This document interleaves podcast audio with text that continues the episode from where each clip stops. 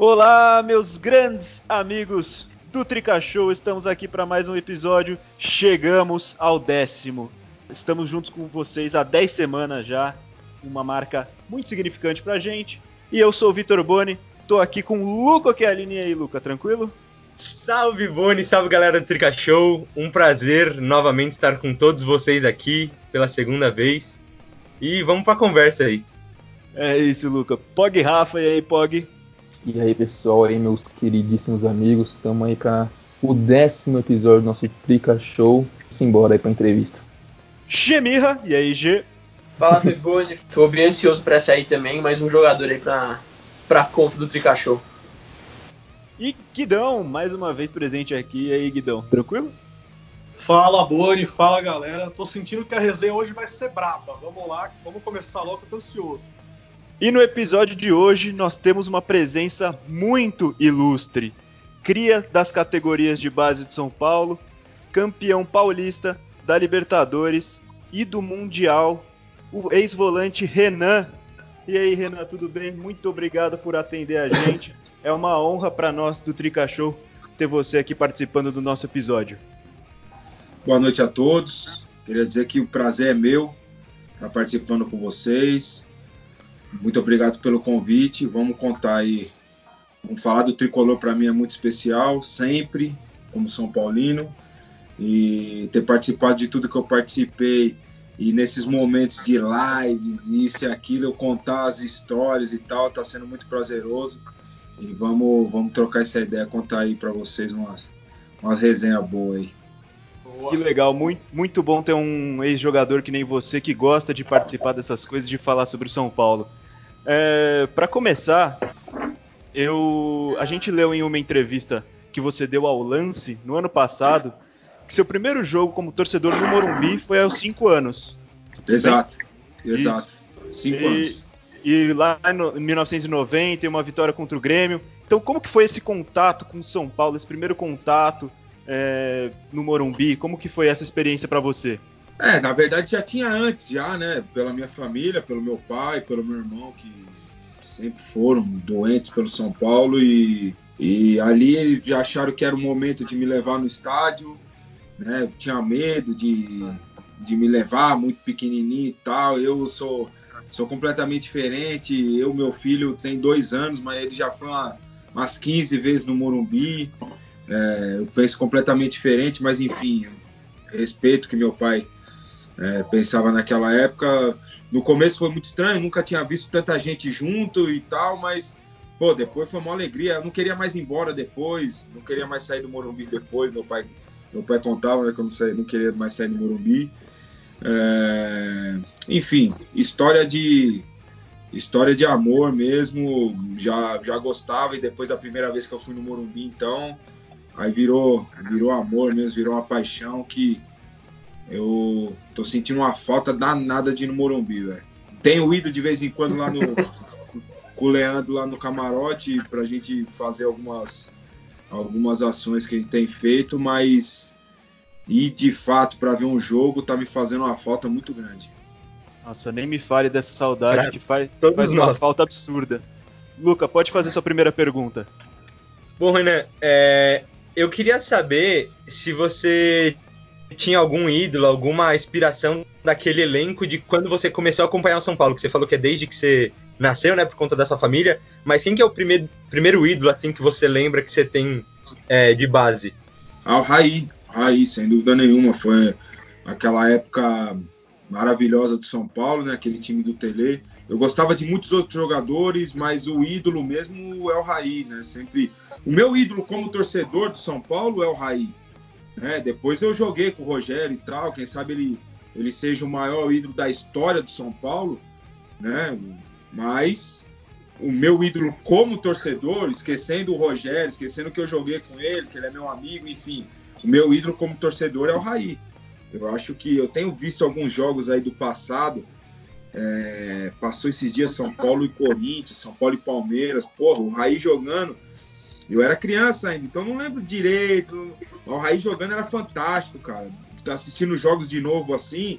O Raí era um jogador, pô, apesar da altura e tal, pô, de uma mobilidade incrível, uma habilidade, finalizava, chegava na área, armava o jogo. O cara era um craque, um craque. Então eu não errei de ídolo.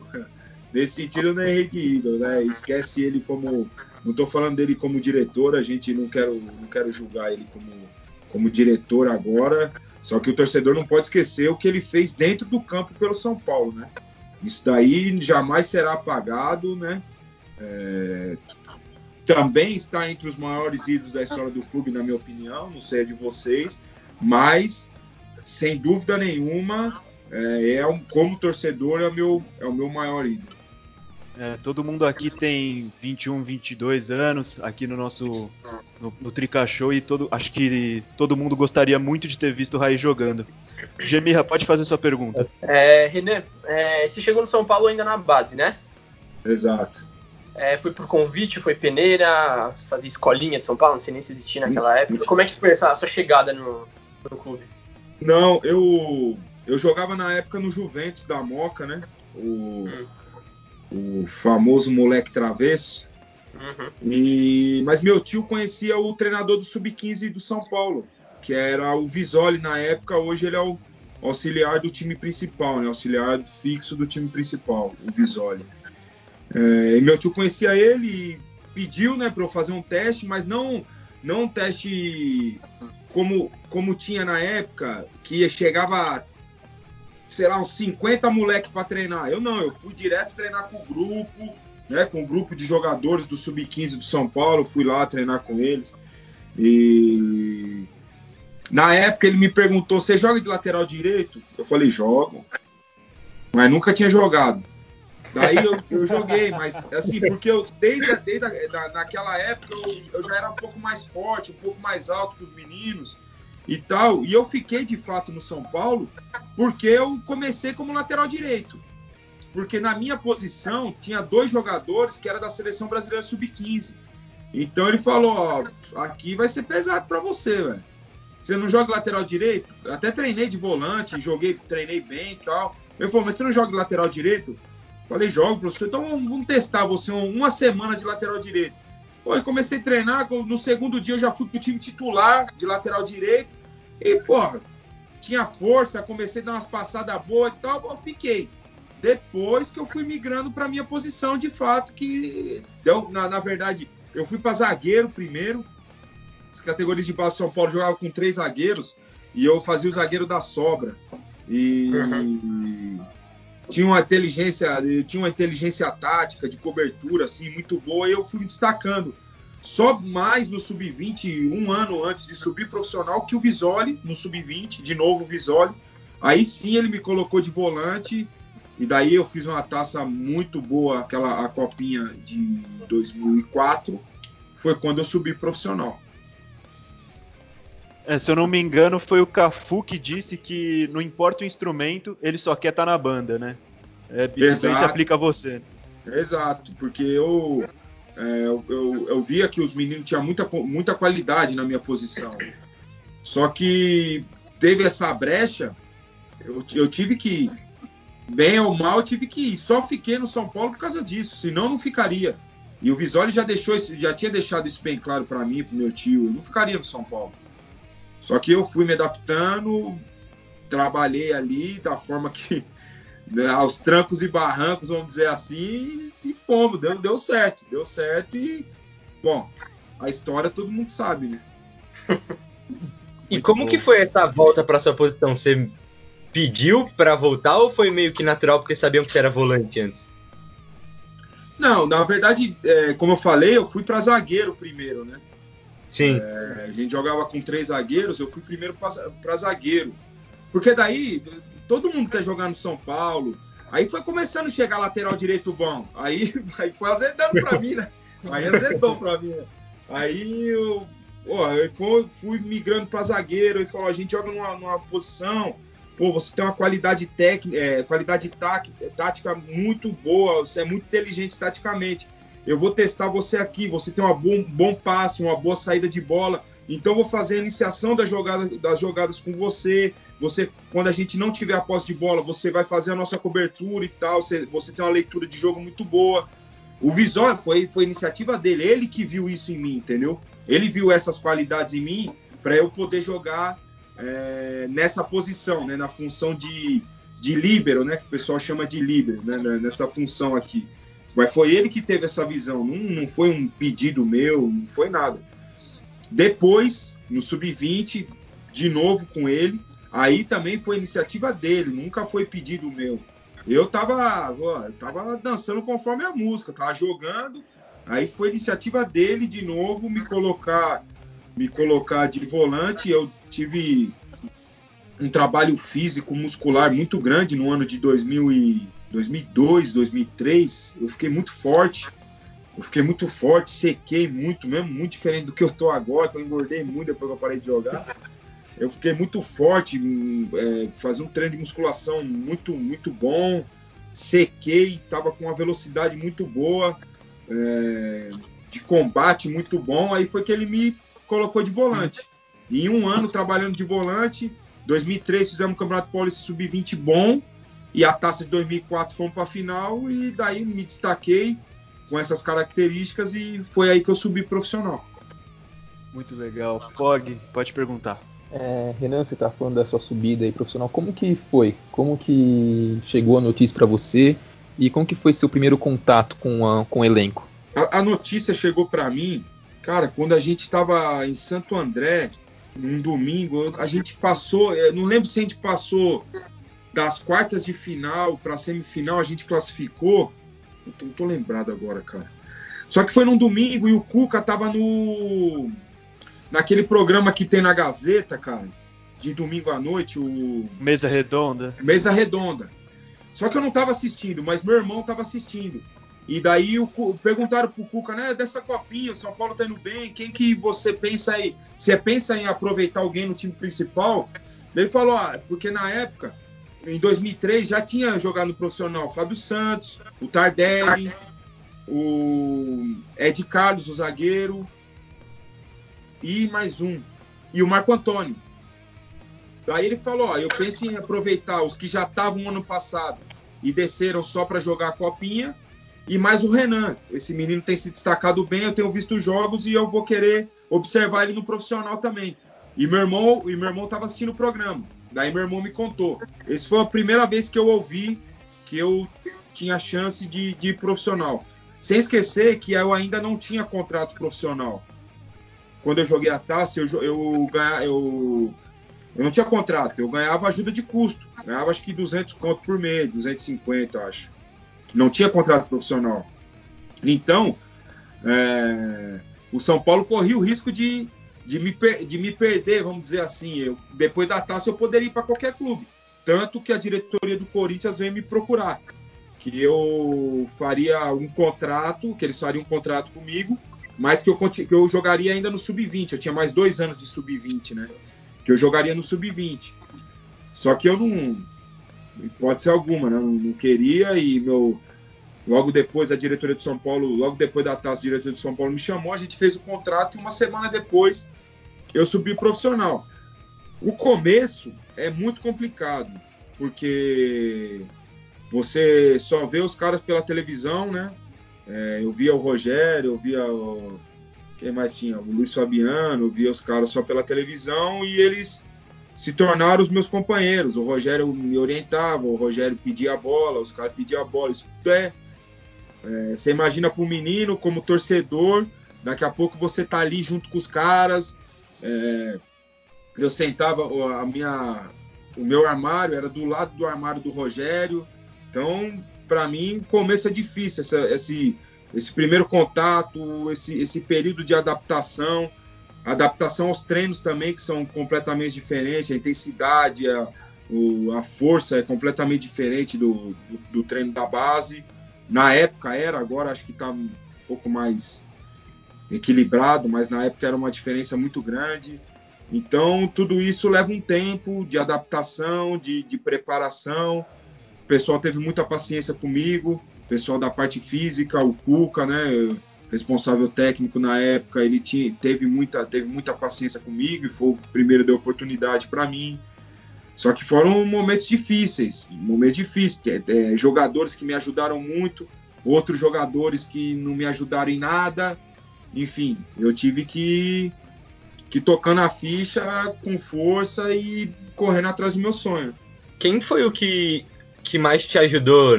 Que você falou que teve alguns que ajudaram, alguns que não. Quem foi a pessoa que mais te ajudou nessa adaptação? Ah, não foi o que mais me ajudou, assim. Tiveram alguns que me ajudaram muito. Mas um cara que teve do meu lado, me apoiando, por incrível que pareça, foi o Alexandre. Não sei se vocês lembram do Alexandre, o volante, o Neguinho, o Rottweiler. Ele me ajudou muito. E assim, na teoria eu era concorrência direta dele, né? Porque é exatamente a mesma posição. E ele me ajudou muito, me ajudou muito mesmo. É, pô, eu vejo que você tem muita qualidade, pô, vai, faz assim, calma, o processo não é esse, vai para lá, não vem para cá. O cara que me ajudou muito, muito, muito mesmo. E eu sou muito grato a ele, ah, como outros, o Fábio Simplício também ajudou bastante, é, o Rogério ajudou, né, com o seu exemplo de liderança, que é fantástico, o Lugano, o Fabão, o Gustavo Neri ajudou muito, eu não tinha condição ainda de, de comprar chuteira e ele me dava as chuteiras para eu lacear. Quando eu ia devolver, ele falava que a chuteira era minha. Sabe, os caras que me ajudaram muito assim no começo, nesse processo de adaptação. Boa, Guidão, pode perguntar. Boa, fala Renan. É, queria saber aí, é, claro, você fez parte de um dos times mais vitoriosos aí do São Paulo e tal. Então eu queria saber como é que é fazer parte desse time e alguma história de bastidor aí. Você falou que ia fazer uma resenha aí com a gente, contar alguma história da hora que aconteceu lá nesse período aí, o pessoal, os doidão lá, Luiz, esse pessoal todo lá. Pô, tem um, um monte.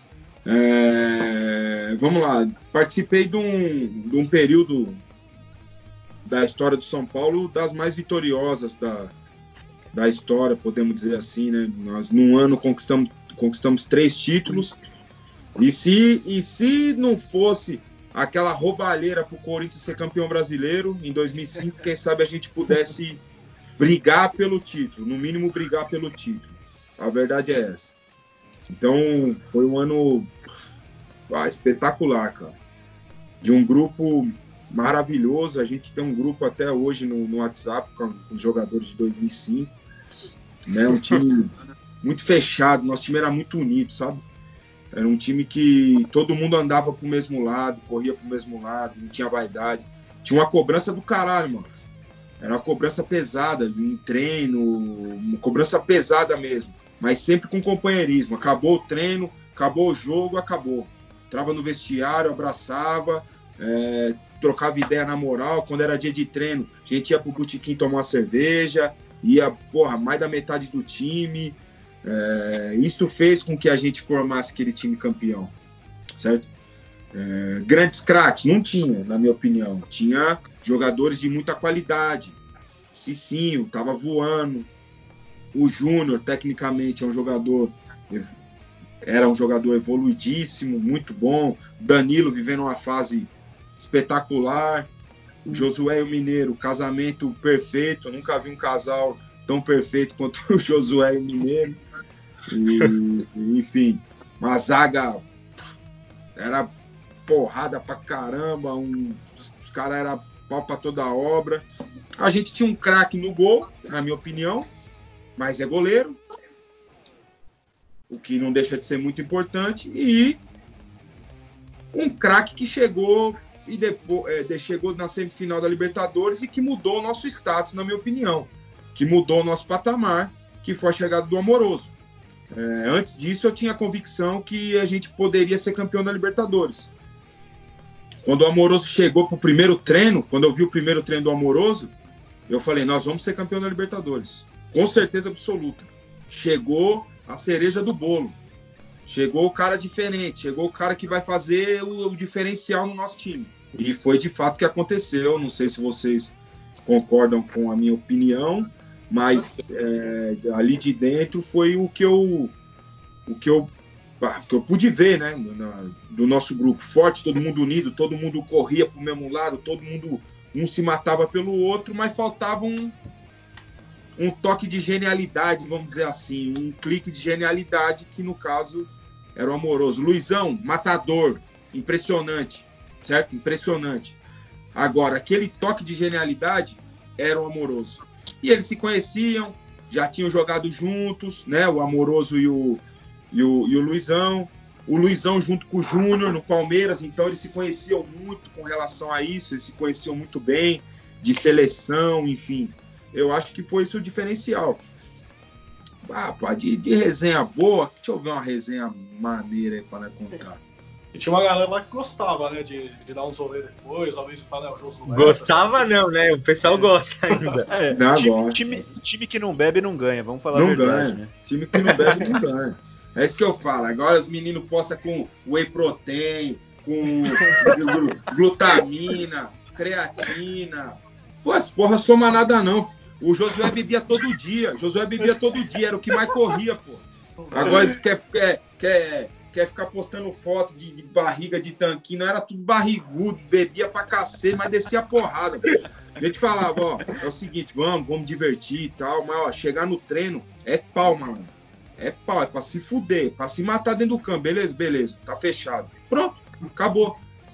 O, o- antes, antes uma resenha que eu vou contar do dia da final da Libertadores, eu fui treinado na base do São Paulo pelo Cilinho. E o Cilinho era o técnico dos menudos. Careca, Miller, Pita, Silas, Sidney. Que era aquela rapaziada toda que, porra, só craque, só craque, só craque. Daí o Cilinho contou uma história pra nós uma vez que ele. Ele. Contaram pra ele que na concentração o Careca, Careca, o Miller e o Pita, eles estavam bebendo cerveja dentro da concentração. Aí o Cilinho descobriu. Só que no, no dia do jogo, o Careca fez dois gols. Ele, ele falou: O que, que eu fiz? Passei a comprar cerveja pra eles, porra. O cara bebe. O cara bebe, faz dois gols no jogo. Eu passei a comprar cerveja pra ele. Eu quero meus meninos felizes. É isso que eu quero. Porra, é isso que eu, o meu desejo. Então, se eu ver os meus. Ele falava, se eu ver os meus jogadores no boteco aí em cima, a gente morava em Barueri, lá no Sportville, no, no sem treinamento do, dos- do José Roberto Guimarães, treinador de vôlei. Se eu ver os meninos, tinha um boteco bem em cima, assim. Se eu ver meus meninos no boteco tomando uma cerveja, no outro dia treinar direitinho, no dia do jogo fizer gol, eu vou lá pagar cerveja pra vocês, pô. O Cilinho contava muita história boa, cara, muita história legal. O Cilinho foi um cara que aprendi bastante com ele ali na, na base do São Paulo. Um cara é, meio que folclórico, assim, né? Meio. Né? Mas, porra, incrível, incrível. E ele foi muito importante também para a história do São Paulo, né? Com esses, esses- todos esses jogadores aí que, que fizeram parte da história do São Paulo. Bom, eu vou contar a história da, da final da Libertadores, que é a seguinte. é, o Josué, ele estava na, naquela, naqueles meses ali, junho, ma- é, maio, junho e julho, o Josué teve um problema sério no tornozelo. E ele só jogava os jogos da, Liber- da Libertadores. É, e eu jogava os do brasileiro e treinava. Eu treinava no lugar dele no time titular, jogava os jogos do brasileiro e ele só ia para os jogos da Libertadores. Aí no dia da final, na hora do intervalo, tava 1 a 0 para nós, o, o- Atlético já tinha perdido um pênalti, né, o Fabrício. Daí na hora de voltar, eu falei, antes ainda o, o Rogério juntou a gente para subir, né? O Rogério ia começar a falar, o Juvenal lá da ponta, lá do, do- de dentro do vestiário gritou: mais 500 mil! Puta que pariu, mano. Daí o Rogério falou assim: precisa falar mais alguma coisa? Não, não, não. Vamos lá fazer nosso trabalho. Eu puxei naquela cabeleira ruim do Josué falei: Josué, vem cá, filho. Viu? Quando nós fizer 2 a 0 finalzinho do jogo, 3 a 0 pede pra sair, pô. Porque eu ganhava 3 mil. Eu ganhava 3 mil. O bicho era 60. Certo? Se eu entrasse no jogo, eu ia ganhar 60 mil de bicho. Meu salário era 3 mil. Eu falei, Josuca, pede pra sair, eu entro pra eu ganhar esse bicho aí. Não, papai, você já tá todo fudido, tornozelo tudo arrebentado, cara. Não, papai, fica tranquilo, fica tranquilo, deixa comigo, papai. Beleza. 2 a 0 3 a 0 4 a 0 o fila da puta não pede pra sair. Aí quem pediu pra sair?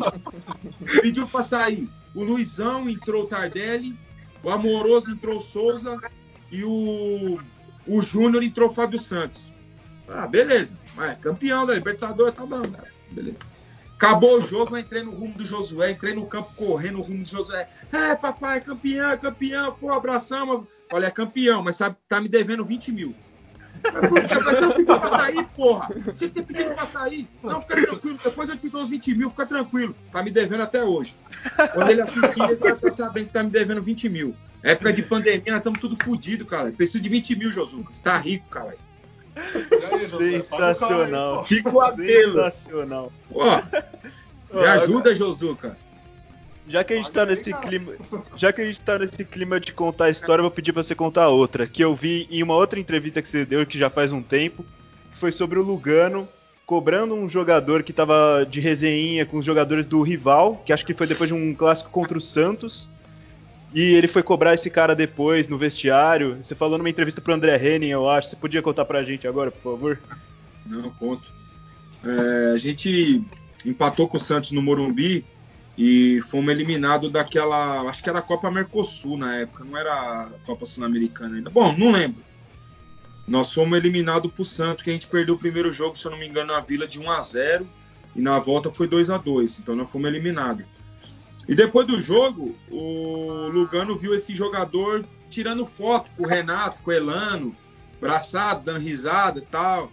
E o Lugano, porra, perdi um jogo, era alguém que tinha morrido, era velório, quebrava a porta.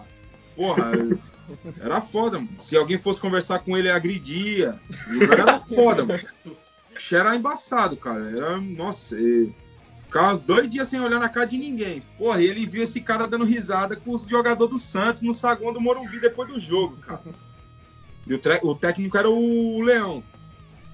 O técnico era o Leão. O que aconteceu? Ele falou depois, no, no, dia seguinte, no treino, na volta, ele falou pro Rogério: Rogério, reunião só jogador hoje. O Leão odiava isso, de fazer reunião só jogador. O Leão não deixava. Só que ele foi, conversou com o Leão, o Leão falou: ó, beleza, fomos eliminados ontem. Alguma coisa esse gringo deve ter para falar para esse povo aí, né? Deixa quieto, vai, faz, faz, faz, pode fazer.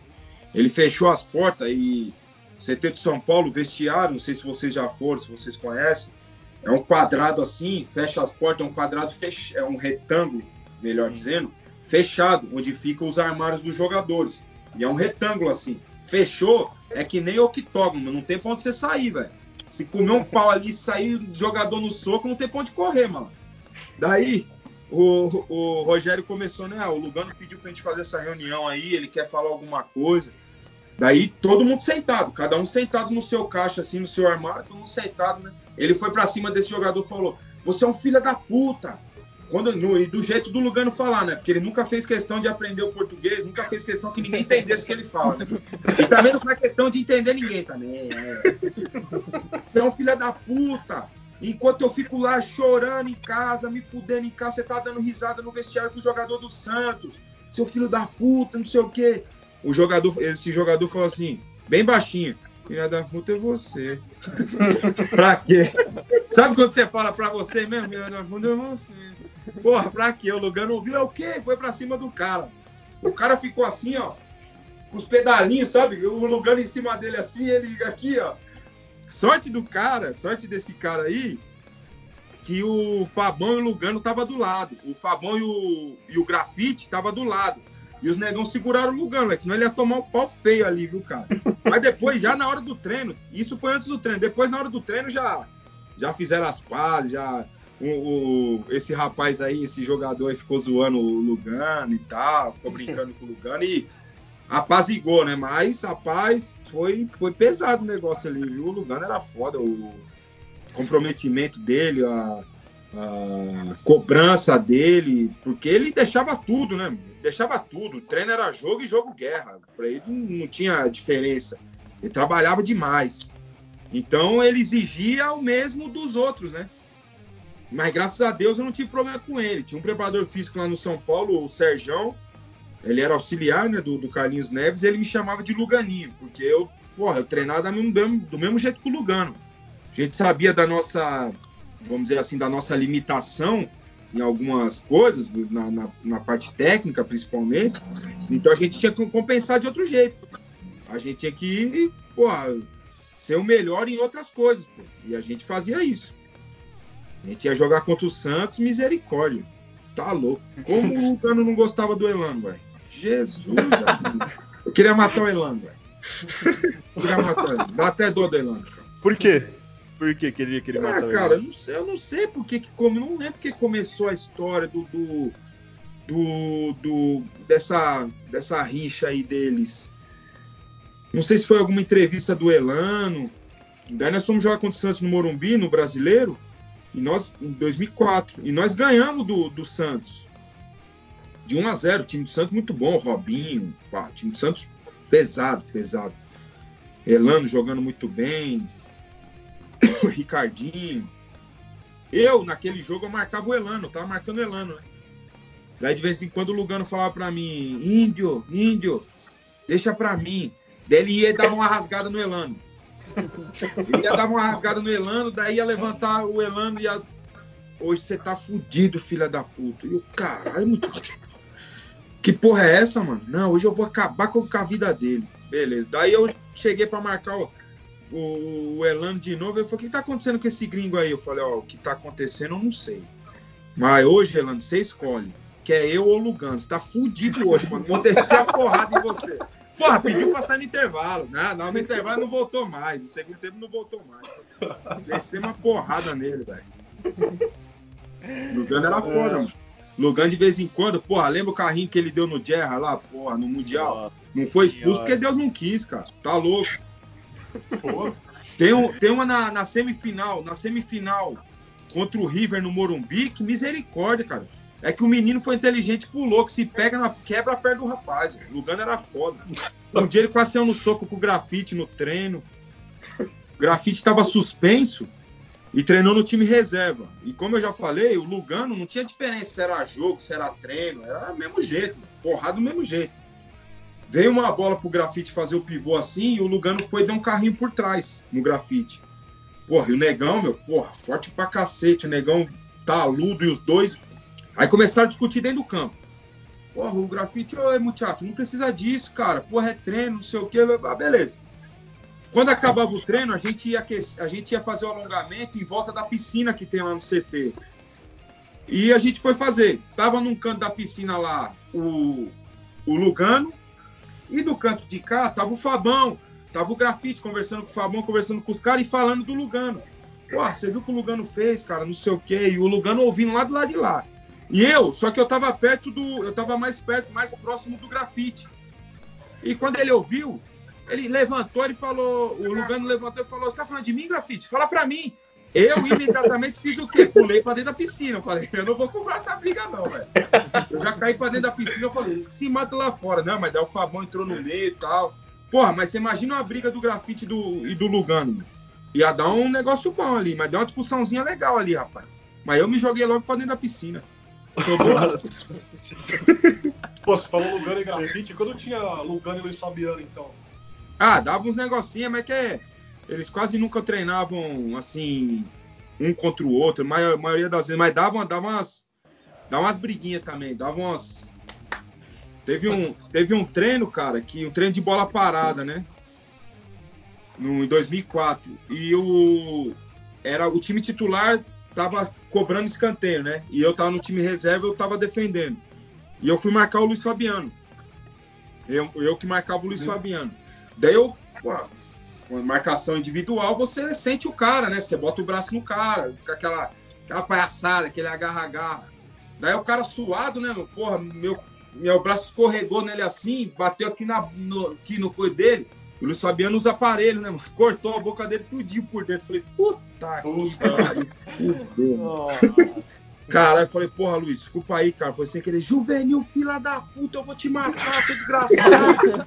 falei, porra, Luiz, foi sem querer, cara. Você viu que escorregou, a hora que você foi movimentar, a hora que você foi arrancar, mano.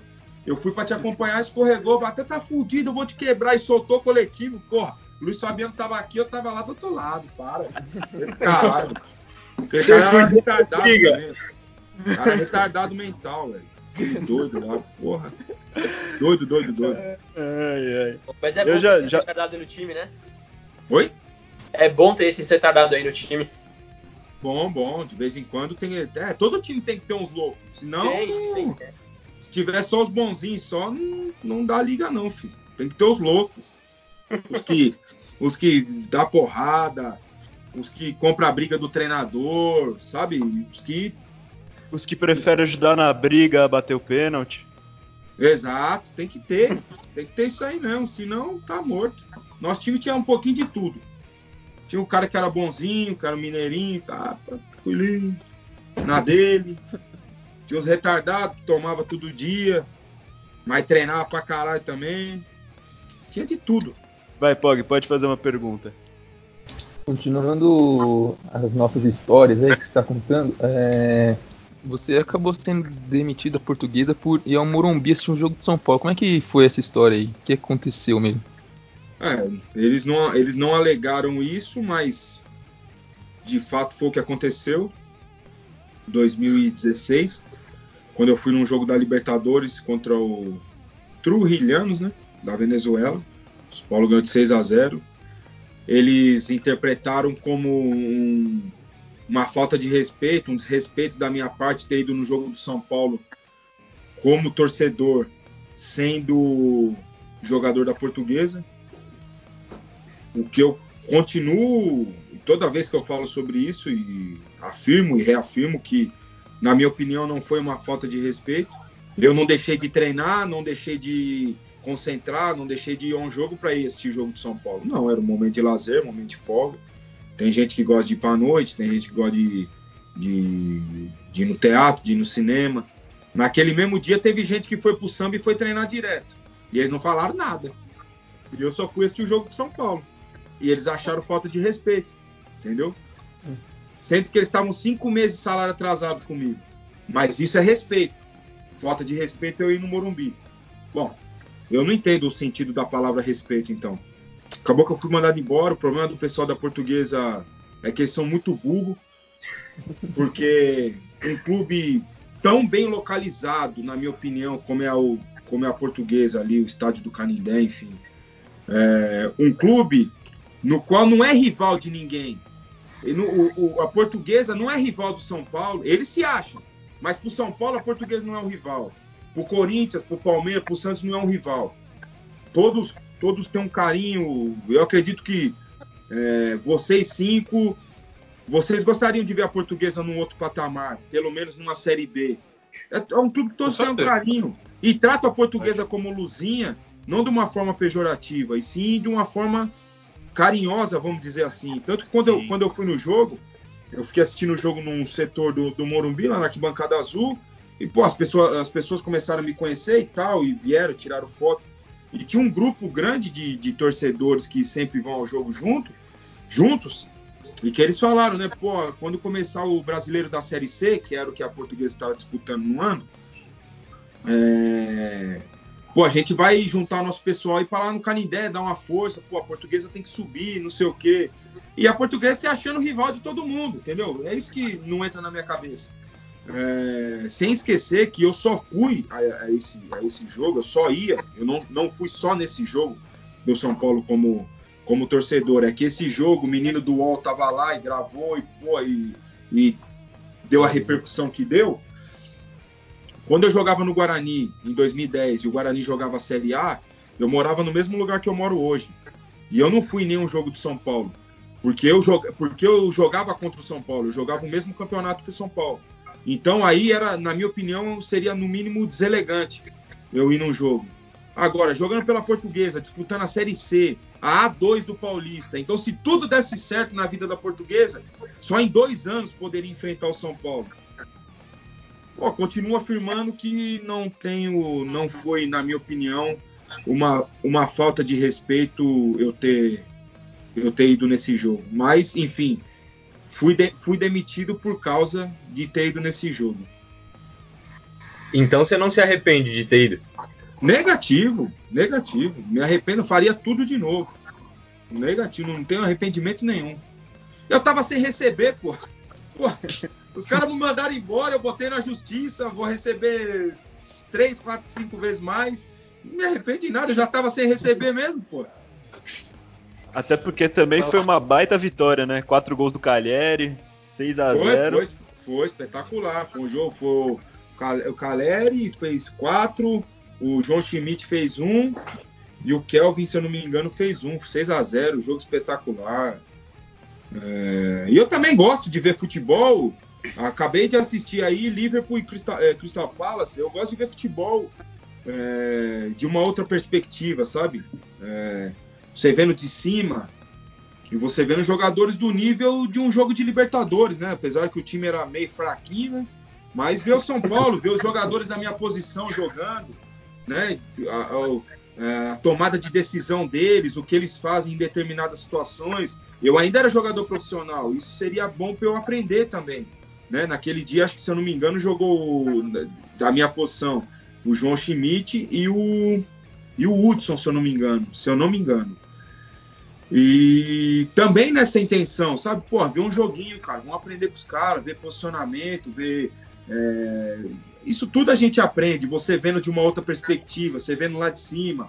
A televisão, muitas vezes, muitas vezes não, a, a televisão tem uma tomada é, que ela não pega o campo todo, você não vê o ambiente todo, certo? Então, é, quando a bola está lá no ataque, eu não estou vendo a ação da defesa na televisão. Quando a bola está na defesa, eu não estou vendo a ação do ataque. Então, eu estando, eu, eu estando no estádio, vendo daquela perspectiva, para mim é, Naquela época, hoje é muito importante, naquela época era muito mais. Também, mas não entenderam dessa forma. Eu fui me explicar, não entenderam dessa forma. Achou que foi falta de respeito. Então eu falei, então tá bom. Então, e os cinco meses de salário é o quê? É respeito? Às vezes que eu tive que passar na padaria, comprar pão pro time inteiro, pros caras cara comer alguma coisa antes do treino. É o quê? É isso que não entrava na minha cabeça. Mas naquele mesmo ano, a portuguesa caiu da Série C pra Série D. E não foi culpa minha, porque eu não joguei nenhum jogo. Então, eu ter ido no jogo do São Paulo não foi um erro, não. Certo. Guidão, você quer perguntar alguma coisa? Vamos lá. É, eu queria te perguntar, Renan, você falou aí de você ter ido no estádio e tal, se você tem alguma história da hora com o torcedor de São Paulo, e já aproveitar que eu tenho uma história com você, que eu era pequenininho, eu tinha 8 anos, e eu fui no jogo do São Paulo, São Paulo e Santos lá em Mogi, lembra que foi campeão paulista? Sim, e sim. Aí acabou o jogo, você tava lá todo mundo comemorando, você jogou a camisa, eu ia pegar a camisa, entrou um filho da puta na frente e pegou, meu. Fiquei puto. Não, mas... ia pegar a sua camisa. Pô, mas você tinha oito anos, você era pequenininho, o cara foi mais ligeiro, né? É, então. é, cara, todo dia quase tem, porque quando eu vou, é, antes eu paro no bar, né? No, no, bar que eu paro sempre, no, no Vila Saad, ali na, na, na João Saad. Então, é, todo dia tem resenha, todo dia encontro meu pessoal lá, né?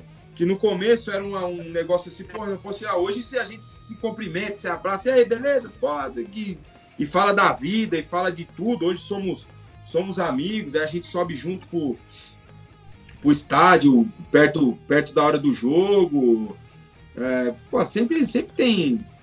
Sempre tem uma coisinha ou outra. Depois volta pro, volta para lá tomar também, volta para lá beber, lá de, depois do jogo.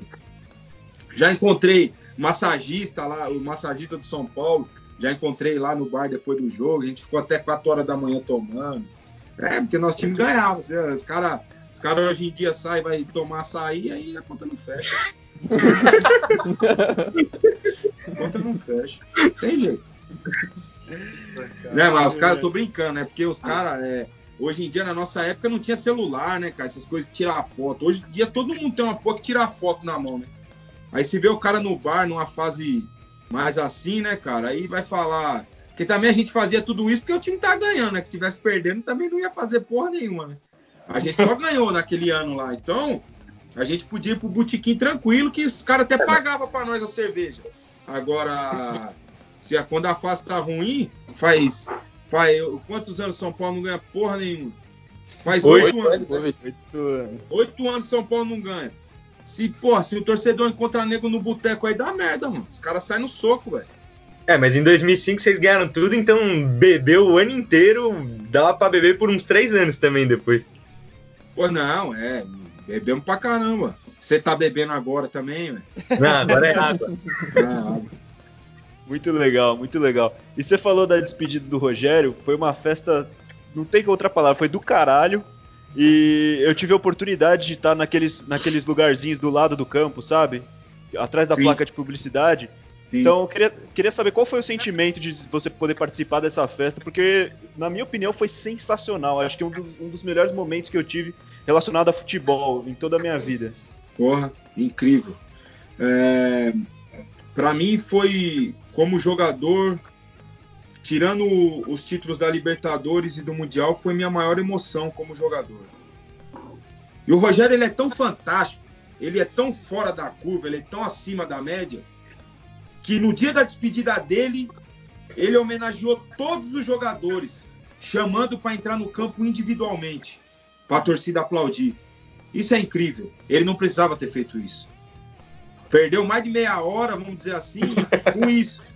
Entrou primeiro os de 92, 93, depois os de 2005, certo? E para no fim entrar ele e aquela festa que a torcida fez incrível, aquilo tudo muito muito bem produzido. Cara, foi depois do título da Libertadores e do Mundial, minha maior emoção, cara. E eu, porra, agradeço ele até hoje, cara. Depois disso aí eu mandei, um, mandei uma bíblia para ele, não mandei um texto para ele, cara, porque o que ele proporcionou para nós ali não tinha necessidade nenhuma, para te falar a verdade. Você foi convidado, vai participar do jogo, participa do jogo, tchau, obrigado, segue a vida. O jogo foi 8 horas da noite, nós chegamos uma hora da tarde no Morumbi, passamos o dia inteiro junto. Eu fiquei lá até 4 horas da manhã. Entendeu? Então, ele proporcionou para nós uma festa incrível. Para ele deve ter sido muito especial, muito emocionante e tal, né? Da, tudo que ele fez pelo clube. Mas para nós também foi muito, foi uma festa muito legal, muito importante para nós que participamos, né? Porque querendo ou não, nós estivemos numa das estrelas vermelhas que tem na camisa de São Paulo, cara. Isso é para pouquíssimos, né? É para 23 vezes 3, eu que sou meio ruim em matemática, é 69. 69 jogadores do São Paulo tem estão dentro dessas, dessas estrelas vermelhas aí, sabe? Então, isso é isso é motivo de muito orgulho. Praticamente todos estiveram lá, né? Naquele dia, com, com raras exceções né? Exceção sentida o Tele Santana, que já não estava mais entre nós, né? Pô, mas você imagina eu ver o Tele, porra, eu vi ali jogadores que eu, pô, Raí, Miller, é, Valber, eu sempre gostei muito do trabalho do Valber, Toninho Cerezo, pô, e fora os meus companheiros de 2005, entendeu? Então, o Danilo não tava, o motivo é óbvio, o Fábio Santos, se eu não me engano, estava tava jogando no México. O Christian tava, ele mora em Portugal hoje, também não estava. O Grafite acho que estava na Europa também. Enfim, mas a grande Cicinho. maioria. Desculpa? Cicinho não estava também. Cicinho estava na Turquia, acho que estava jogando na Turquia. Então, salvo essas exceções aí, a grande a grande maioria, o Guilherme, pô, muitos jogadores, cara a grande maioria dos jogadores estavam ali, né? Então, pô, foi um dia inesquecível, cara, um dia incrível para nós. É, imagino. Jamie tem alguma pergunta para fazer? Tenho. É, Renan, é, só de ouvir você falar, assim, fica muito claro que o São Paulo foi a coisa mais marcante assim, da sua vida profissional, é, como é muitos, muitos outros atletas também, de ver essa coisa em comum que o São Paulo marca muito a vida de todo mundo. E você jogou entre 2004 e 2005, ainda muito novo, é, mas você teve contrato com o São Paulo até 2010. É isso, né? Você foi emprestado para outros times, mas por esses cinco anos, é, depois de você ter atuado pela última vez pelo São Paulo, né, profissional, é, oficialmente, é, você, mesmo se destacando em outros times, é, que nem o Atlético Mineiro, por exemplo, outro time muito grande, é, você não recebeu mais oportunidade no, no, no São Paulo. É, você sente alguma mágoa? Você... Por que, que você acha que, que faltou essa Não, o Juvenal não gostava de mim. É simples, o Juvenal não gostava de mim, não gostava do meu futebol, vamos dizer assim, né? Não era. Acredito que não seja nada pessoal nem, nem profissional, porque disso aí ele não tem o que falar de mim. Não tinha, né? Já não tá mais também aqui para se explicar, vamos dizer assim. Mas era. Eu não gostava do meu futebol. E e eu queria jogar, eu queria. E todas as vezes que eu saí de São Paulo, foi com a intenção de voltar, que é a vou ali ganhar a tal da experiência, que o pessoal fala, né? Vou ganhar a uhum. experiência, volto e. E como você falou, todos os lugares que eu saí, até 2010, eu fui, joguei, fui titular. No Vitória, por exemplo, com 23 anos, eu fui capitão do time. Uhum. E, e nunca tive a chance de voltar. foi, é, respectivamente, Juventude, Cruzeiro, Al Ittihad da Arábia Saudita, aquele time que a gente jogou na semifinal do Mundial, Vitória e Atlético Mineiro. Todos com a intenção de ir arrebentar e jogar como eu joguei e voltar. E como eu fui titular por todos esses anos nesses clubes, eu acho que eu pelo menos merecia a oportunidade de fazer parte do grupo. Queria. Nunca tive a pretensão, a presunção de falar, não, tem que ser titular de São Paulo, não. Até porque tinha jogadores ali de altíssimo nível. Mas eu acho, eu acho não, tenho certeza absoluta que eu tinha condição de fazer parte do, do, do grupo. Sim, e você né? fez 2004 e 2005, né? Então não tinha muito motivo para você não fazer é, isso. É, eu tinha condição de fazer parte do grupo, de ser peça importante do grupo, como fui, como fui nesses, nesses dois anos. E nunca tive a oportunidade. Eu vim saber depois que era por causa do Juvenal. O Marco Aurélio me falou que era por causa do Juvenal, que o Juvenal não gostava e tal, enfim. Aí eu quis, meu contrato acabava no fim de 2010, aí eu pedi para rescindir mesmo. Ainda fui emprestado para o Guarani para jogar a Série A em 2010, depois acabou meu contrato e eu segui minha vida. Uhum. E você ficou sabendo isso que era do Juvenal é, enquanto você ainda estava com o contrato com São Paulo? Ou sim. Depois, tá? Sim, sim. Ainda enquanto eu tinha contrato com São Paulo. Só que daí, quando eu era emprestado, eu fazia as minhas exigências também, ó. Para não continuar no clube, eu quero ir, mas quem paga meu salário é o São Paulo. Porque na época o São Paulo não atrasava salário, hoje eles atrasam. Né? Eles não atrasavam o salário, então eu falei, eu vou, mas quem paga meu salário é o São Paulo. Beleza. Aí era, o meu, era a minha exigência para ir, eu ia. Aí foi pro Guarani, é o último empréstimo, depois já acabava o meu contrato já. Aí eu segui minha vida. E Renan, você, você ficou muito frustrado por não receber essas oportunidades depois de 2005 e ver o time de São Paulo ganhando o tricampeonato brasileiro? O quanto te impactou você não estar tá fazendo parte daquele time, daquele, da, desse momento histórico? Ah, cara, eu, eu fiquei assim chateado. Eu acho que eu poderia fazer parte do, do ali do, do plantel desses três títulos, quem sabe? Não sei, eu, eu tinha contrato, né? nesses três anos eu tinha contrato do clube. Eu acho que eu, devo, eu acho que eu tinha condição de fazer parte. Então, bate ali uma frustração. Eu tenho títulos muito importantes pelo São Paulo, né? Paulista, Libertadores, Mundial. Mas eu acho que eu poderia ter pelo menos um brasileiro ali. Eu poderia ter, ter estado presente ali, ter feito parte do grupo, né? Eu converso várias. É, eu tenho, tenho um contato muito grande com o Leandro, né? Com o Leandro Guerreiro. Eu converso direto com ele sobre isso, né? Que eu poderia ter feito parte de. Ele participou de dois títulos, né? O de 2008 ele não estava mais, mas ele participou de 2006, 2007. E ele mesmo fala: pô, você poderia fazer parte do grupo fácil, porque eu fui para outros clubes e joguei. Joguei, fui titular no Atlético Mineiro, fui titular, joguei mais de 50 jogos em 2009 no Atlético, né? No Cruzeiro, fui para a seleção do Campeonato Mineiro. Enfim, mas quando o Juvenal era complicado, cara. Quando ele gostava de você, porra, você podia fazer a merda que fosse, malandro. Você tava dentro. Agora, quando ele não gostava, você podia fazer chover que você tava fora, velho. Juvenal era, era meio complicado nesse sentido. E bom, já já foi, já já passou. Fica fica um pouco, ficou no passado um pouco de, de tristeza, não de mágoa, nem de, mas se não era, eu tinha que seguir minha vida, eu tinha que seguir minha carreira. Tem gente que depende de mim, eu tinha que seguir minha vida, pô. Né? Eu tinha que seguir minha, minha história no, no, no futebol. Claro que eu gostaria que fosse a, é, junto com a história do São Paulo, a história recente, que acho que a última, é a última história de, de alegrias do São Paulo é essa, né?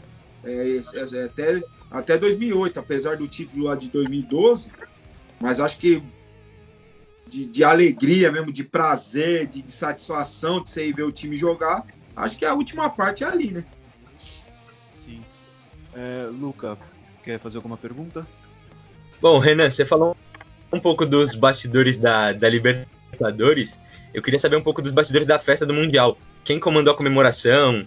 Como que foi desde lá do Japão até voltar para o Brasil ser recebido aqui?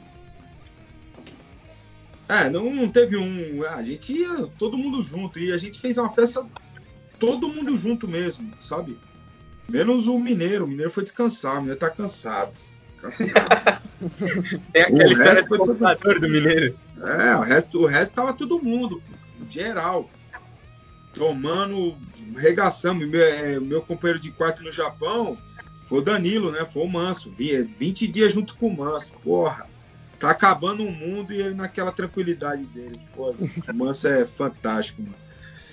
E a gente, é, quando a gente ganhou o título, quando a gente chegou no hotel, na verdade, tinha uma sala toda preparada para nós lá, um jantar, porra, cerveja, uísque.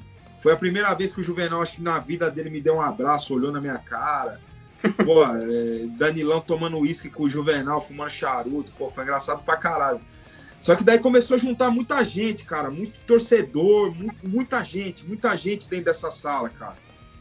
Daí eu não sei quem que teve a ideia de falar, ó, vamos subir, pô. Vamos pegar um quarto de alguém lá, vamos encher de cerveja a banheira com gelo e vamos ficar no quarto só a gente. Levamos o troféu lá pra cima, fazemos foto, ficamos lá. E foi o que nós fizemos. Subimos, tomamos pra caramba. Tanto que a saída do, do Japão, a saída lá do hotel, acho que, se eu não me engano, era 7 horas da manhã. Lá, o horário do Japão, né? E eu e o Danilo ficamos tomando até 6 e meia, pô. Daí eu, daí eu falei, manso, mas caramba, a saída é daqui a pouco, cara. Vamos pelo menos tomar um banho pra viajar, né, cara? Aí eu fui, pô, tomar um banho rapidinho, não- já não precisava mais voltar de terno, nada. Aí voltamos. A chegada aqui no Brasil foi uma coisa que eu nunca vi na minha vida. É uma coisa que é a maior comemoração de um clube que eu já vi na vida. Só se compara ao do título da seleção brasileira de 2002, que daí é de, um- de uma dimensão muito maior, né? Por causa da. Parou em vários estados e tal. Agora, de um clube, quem sabe se o Flamengo tivesse sido campeão esse ano, a torcida tivesse feito uma festa parecida, né? Ou maior ou parecida, não sei. Mas até hoje eu nunca vi nada igual. Quando nós chegamos, todo mundo morto, né? Pô, passamos a noite inteira do jogo bebendo. Pa- Paramos em Frankfurt, ficamos não sei quantas horas em Frankfurt, bebemos. Chegamos amoroso, vamos lá conversar com o povo lá. Amoroso falava alemão, né? Fala alemão. Vamos lá no aeroporto, tomamos, porque tinha um hotel lá pra gente ficar. A gente, se eu não me engano, a gente ia ficar 6, 8 horas lá. E tem um hotel dentro do aeroporto, só que ninguém ficou no hotel. Aí fomos beber no aeroporto, bebemos. Aí no avião, eu tenho medo de avião, eu não, eu não consigo dormir em avião. Passei a viagem inteira sem dormir. Chegamos aqui tudo morto, cara. Aí o delegado da Polícia Federal entrou no avião. Ele falou, ó, gente, é, o que vocês compraram lá no Japão, o que vocês trouxeram, vai passar tudo.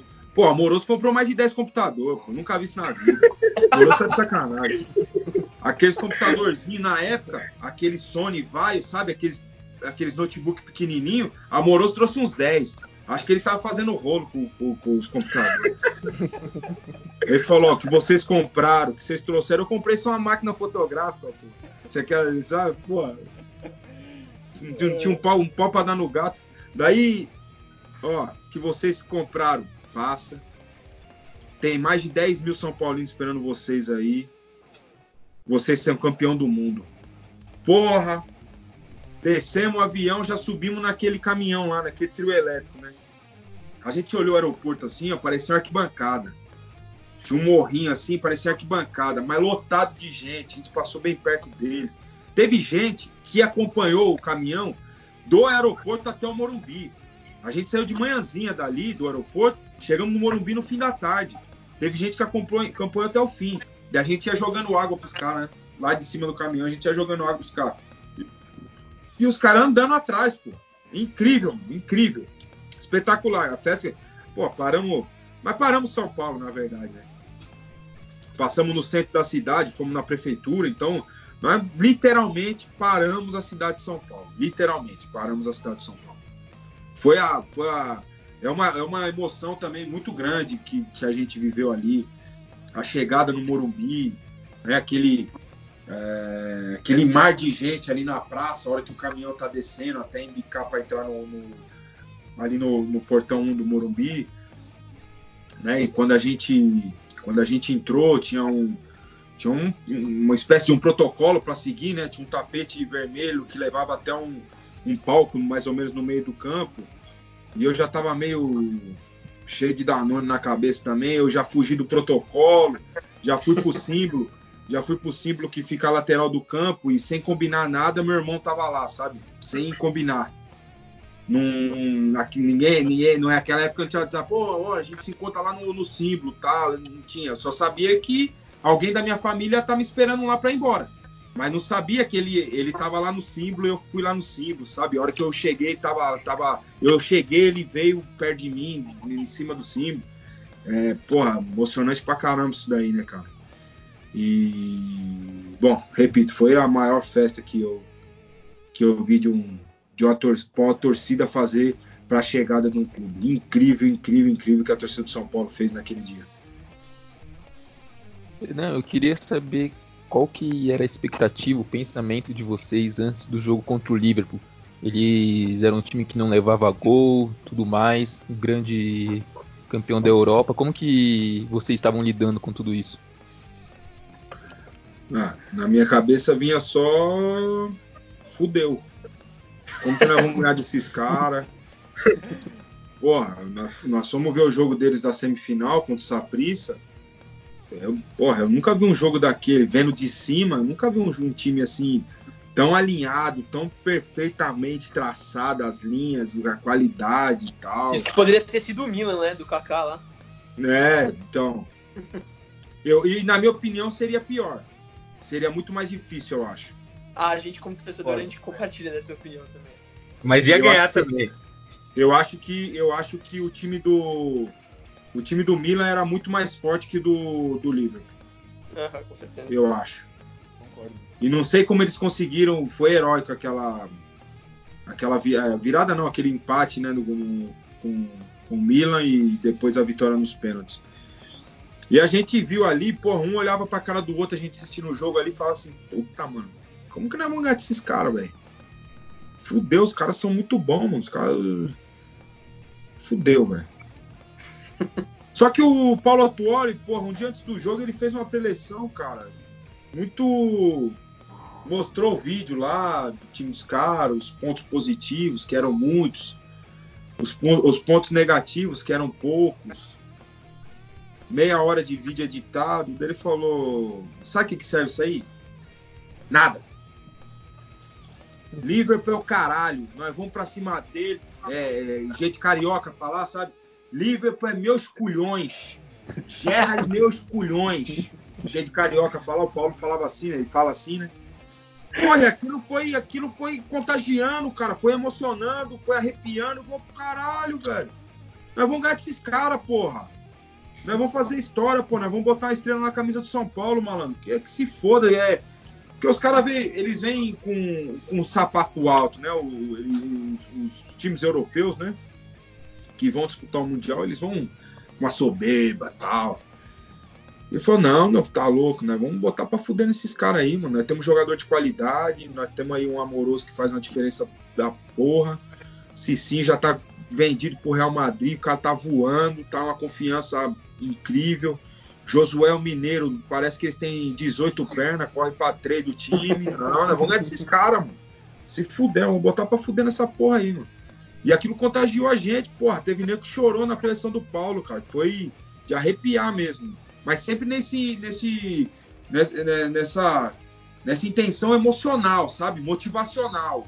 Não de ficar pontuando, ficar ali, ah, o Liverpool faz isso, ó que bonito, ó que legal, fudeu, como que nós vamos ganhar? O caralho, ele nunca, ó gente, porra, vai ser difícil, difícil porra nenhuma, vamos botar pra fuder, mano. nós temos que ser fudido, nós vamos ter que ser fudido, nós vamos ter que ser impecável, nós vamos ter que ser concentrado é, 100 minutos, um segundo de distração os caras podem decidir, mas nós temos condição de ganhar e nós vamos entrar em campo para ganhar. Pô, o jogo que a gente fez, principalmente no primeiro tempo, ele foi reprisado aí há um tempo atrás aí na Globo, um, um mês atrás mais ou menos. O primeiro, o primeiro tempo, a gente jogou melhor, na minha opinião, a gente jogou melhor que o, que o Liverpool.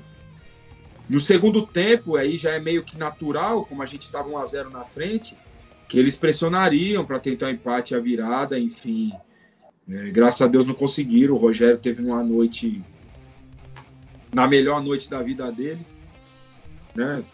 Acho que nem quando ele fez os filhos dele ele estava numa noite tão inspirado. Mas, enfim, foi uma noite incrível, foi um dia incrível, incrível, incrível. E a gente acabou que, que entrou para a história, que entrou para a história do clube, mas a princípio assim, aquela aquela história toda, 11 jogos sem sofrer gols, só que a gente via as notícias na internet também de uma soberba, ah, nosso time é imbatível, nosso time é isso, nosso time é aquilo, e aquilo vai mexendo com o brilho do, do cara, né? Vai deixando o cara, né? Porra, é foda você ficar ouvindo essas merdas, né? Ficar engolindo essas. Não.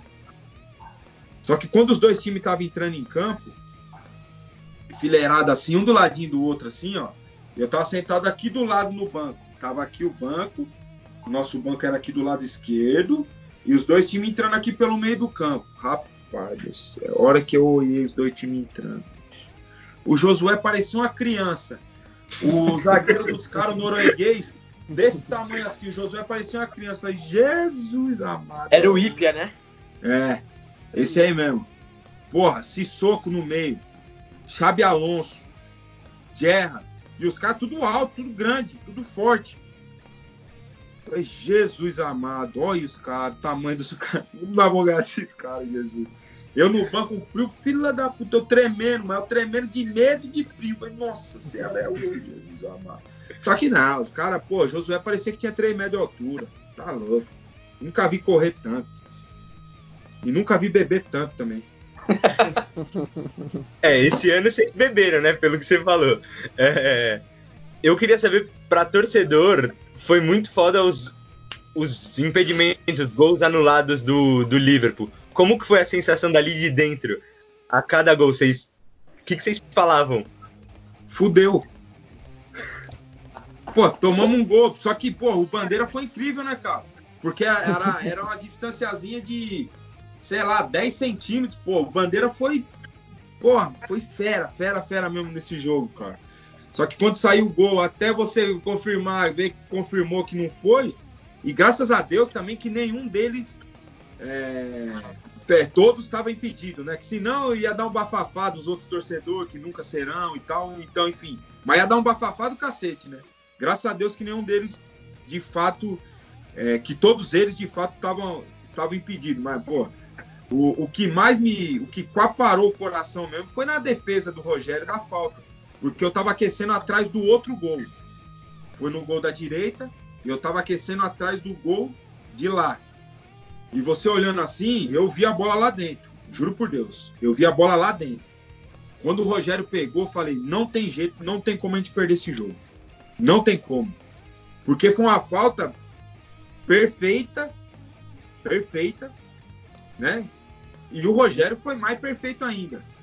E, e para quem não sabe, não sei se todos sabem, o Rogério jogou esse, esse Mundial machucado.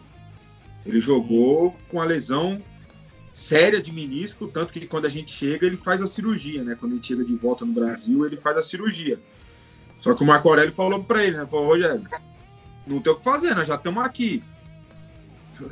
É um Mundial de clube. Se fosse um jogo do Campeonato Brasileiro, um jogo do Campeonato Paulista, ia falar você, ó, para e vamos operar, vamos ficar 20 dias parados. Agora nós estamos aqui. Você quer que eu fale o que para você? Vamos tratar, fortalecer, tacar pau, meu. Só que lá um frio do cacete. E assim, eu também tenho problema no joelho, tenho cirurgia de joelho. Na época eu tava purinho, tava só o suco, 20 anos, tava voando. Você não sente frio, não sente, você não sente nada. Só que quando você tem um problema no joelho, o frio potencializa muito essa dor. E pro, e pro goleiro é pior ainda, porque o goleiro cai muito, né? Nos treinos. E o Rogério não tava, não tava com força para levantar quando ele fazia um trabalho que ele tinha que cair, levantar, cair pro outro lado. Levantar. Ele tava, ele tava sem força. Ele tá com força, porque doía muito, obviamente, doía muito na, nesse movimento de, de se levantar e se posicionar em velocidade, né? Com, com, tudo isso com muita velocidade. Ele praticamente não treinou faltas lá no Japão, treinou muito pouco, o que ele treina muito. E a lesão do Rogério é, é muito também do, de tanto que ele trabalhava, né, cara? Nessa batida na bola, batida na bola. Então, a perna de apoio sempre em rotação. O joelho de apoio, o joelho esquerdo no caso, sempre em rotação. Isso aí não tem jeito, desgasta, desgasta cartilagem, desgasta o menisco. E, enfim, fora que goleiro salta até muito mais do que os jogadores de linha no, no, no dia a dia, de, de treino. Cai muito. Então, o impacto é muito grande para um goleiro. Só que ele estava no maior sonho da vida dele, né, cara? De, de, ele tinha passado tudo, tudo isso como um, um coadjuvante, como reserva, e ele, ele mesmo diz, né? Ele queria viver tudo isso protagonista. E, e ele foi. Ele mudou. Ele mudou não só a história dele, como de mais. A minha ele, ele ajudou a mudar também, porque a partir daí, até hoje, eu joguei dois anos, dois anos e pouco, dois anos e meio no São Paulo, e hoje eu sou conhecido como o Renan do São Paulo. E joguei em, outros, em vários outros clubes, e até hoje eu sou o Renan do São Paulo. E muito antes de saberem que eu era já torcedor de São Paulo, desse evento aí da, da portuguesa tal. Todo mundo já, pô, Renan do São Paulo. Bom, nós vamos trazer para cá o Renan do São Paulo, o Renan do São Paulo. Quando eu fui para o Joinville, o Renan do São Paulo, não o Renan do Cruzeiro, o Renan do Atlético Mineiro, o Renan do Atlético Paranaense, o Renan do Esporte. Eu joguei todos esses times, mas eu era o Renan do São Paulo. E o Rogério ajudou a colocar esse sobrenome em mim. Sim, inclusive ele conta que a falta do Gerrard, ele inverteu a barreira para poder pular do lado que ele estava aguentando pular, né? Por causa do joelho. É, a exato. barreira ele inverteu. Ele conta isso. Uhum. É, Guidão, pode perguntar. E ele, além de, de fazer aquele jogaço, ele fez gol no Mundial machucado também, né? Então. É, que fez, homem. Um gol na, fez um gol na semifinal. É, então. Ele é. Ah, o cara, o cara é incrível. Eu, vocês, apenas como torcedores, né? Não, não. Eu, como torcedor, mas tendo vivido o outro lado também, né? Tendo estado lá dentro. É, eu tenho uma visão, vocês como torcedores, apenas torcedores, não sei o que vocês pensam, mas eu não, não vejo ninguém acima dele como como ídolo assim do São Paulo. Eu não consigo, eu não consigo ver alguém acima do Rogério. Eu sempre falo também que se o Rogério tivesse jogado na Europa, puto, o cara ia ser considerado o mal da história, o mal goleiro. Só que Lá vem. Jogou aqui no São Paulo, como jogou aqui no São Paulo, a galera não dá o reconhecimento devido, eu acho. Não, ele, não tenho, não tenho dúvida nenhuma, que é um dos maiores goleiros da história do, do futebol. E ele pegava muito, mas com certeza o diferencial dele era fazer, fazer gol. Ele decidia muito para nós. O Rogério me deu muito bicho, pô. Vários jogos, 1 a 0 gol de pênalti, gol de falta dele. Uh, as quartas de final da Libertadores contra o Tigres, ele fez dois é, encaminhou a nossa classificação já para a semifinal, poderia ter feito três, perdeu um pênalti. Então, eu acho que se ele tivesse, né, se ele tivesse jogado na Europa e feito por dois anos só o que ele fez no São Paulo, ele teria um reconhecimento muito maior, você não tem dúvida não. Sim. E Renan, você fez parte aí do, do São Paulo vitorioso, como a gente falou, tal. É, como é que é para você acompanhar o São Paulo hoje em dia? O que, que você acha que vai ser aí quando voltar, né? Quando voltar a jogar. É, o que está faltando para ganhar um título? Você acha que esse ano vai? Bom, perguntinha difícil, hein, cara. Ó, falar em título eu não consigo falar. Não consigo te afirmar. Ah, eu acho que vai. É difícil, cara. Agora, uma coisa eu posso te afirmar. Isso eu posso te afirmar e eu tenho observado. Esse ano no Morumbi eu fui em quase todos os jogos. O São Paulo está jogando muito melhor. E isso muito por causa do Diniz. Eu espero que o Raí, que o Lugano, não sei quem que é o fia da puta que manda naquela porra lá, segura o cara. Entendeu não? Eu, eu acho que essa a, um pouco antes da parada da pandemia, o São Paulo estava tava conseguindo aliar performance com resultado. Um estava caminhando muito perto do outro. No final das contas, o importante é o resultado. Mas eu acho que estava muito próximo à performance do resultado. Tanto que o último jogo antes da pandemia foi a, foi a vitória num clássico, com dois gols do Pablo, o que também é um prejuízo muito grande. O menino estava sem confiança e ele faz dois gols no clássico, dá a vitória para o São Paulo e quem sabe ele conseguisse dar uma, dar uma guinada, dar uma embalada e pumba, para. A volta agora é difícil falar, porque todos voltam do zero. São mais de três meses é, sem atividade para um jogador de futebol, isso é uma vida. Ah, mas ele estava treinando em casa. Não tem nada a ver uma coisa com outra. O treino no, do dia a dia, do trabalho no CT, da intensidade da, da, com os companheiros. Não tem nada a ver do cara fazer abdominal em casa. É, não sei se o cara tem casa de 5 mil metros quadrados para correr num campo. Não tem nada a ver. É diferente. É diferente. Então, é, três meses parado sem a prática do futebol, de fato, é muito tempo. Então, todos voltam do zero. O que eu posso falar antes da pandemia, eu, eu via eu, eu via assim o time muito bem, com bons olhos para as competições à frente né? É, porra, vai ser campeão. É difícil falar, cara. É difícil falar de, de, de, título. O Flamengo, por exemplo, o Flamengo tá num momento espetacular. Jogadores.